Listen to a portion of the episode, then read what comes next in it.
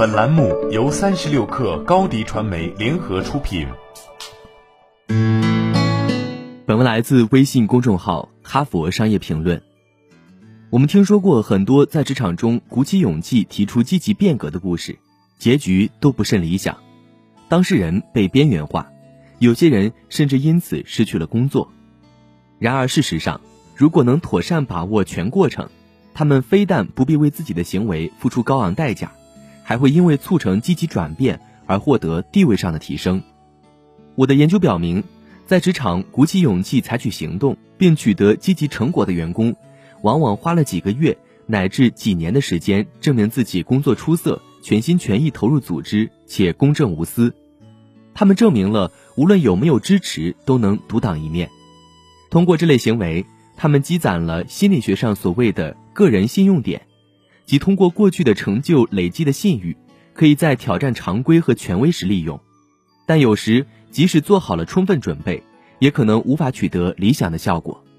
有成效的勇敢者会做好预案，减轻失败造成的不良影响。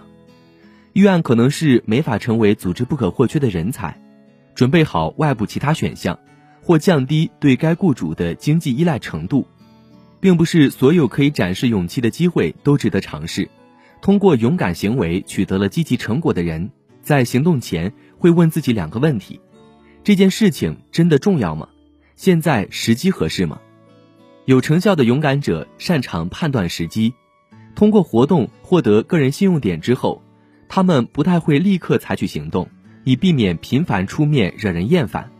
他们观察周遭，如果时机不成熟，就继续耐心等待。他们留心关注环境和趋势是否对自己有利，尽量利用组织变动或新的合作伙伴出现等各种事件。他们注意并利用周期规律，设法让大家都关注眼前的问题。职场勇气自然不仅仅只是做准备，做好准备之后必须开展行动。在这一阶段，有成效的勇敢者主要关注三个方面。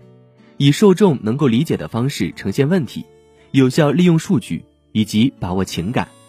他们将自己的提案与组织重点或价值观联系起来，或者解释这一提案如何影响利益相关者关心的重要因素。他们确保决策者感到问题与自己相关，而非被攻击、被排挤。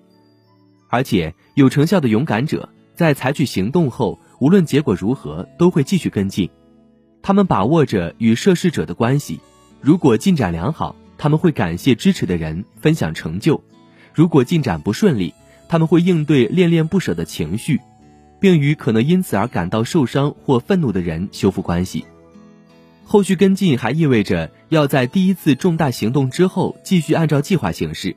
即使开端顺利，有成效的勇敢者仍会继续发声，寻求资源，并确保其他人能够如期交付成果。如果开端并不顺利，他们也会泰然面对，将挫折视为学习机会，不会逃避后果，也不会就此放弃。需要勇气的不只是牵涉甚广的活动。我与达顿商学院博士生伊万布鲁诺的研究表明，许多日常行为都需要员工拿出勇气。有时候完成自己的工作就需要勇气。值得一提的还有，风险并不只是经济损失和丢掉工作。人类本能的害怕被拒绝、尴尬等各种社会和经济后果。有成效的勇敢行为可以习得，这种能力取决于努力和实践，而非只有一小部分人才具备的英雄主义特质。所以，如果你发现自己处在需要拿出勇气采取行动的环境里，不要用自己不具备这种天赋的理由为自己开脱了。不要立刻挑战最高难度，要循序渐进，先尝试容易把握的小行动。逐步提升难度，可以先试试在生活其他方面开展一场高难度对话，跟你喜欢敬重的同事讨论一个有难度的话题，然后再去指责老板行为失当，先把自己的队伍引领向新的方向，然后再提议整个组织转型，还要考虑你自己对小行动的定义，因为大家各自需要鼓起勇气才能面对的事情各不相同，还有每一步都要关注自己学到了什么。不要太在意自己做的是否完美，最重要的是，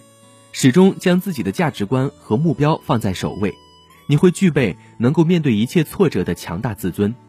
无论结果如何，都不那么后悔自己做过的事。好了，本期节目就是这样，下期节目我们不见不散。高迪传媒为广大企业提供新媒体短视频代运营服务，商务合作请关注微信公众号“高迪传媒”。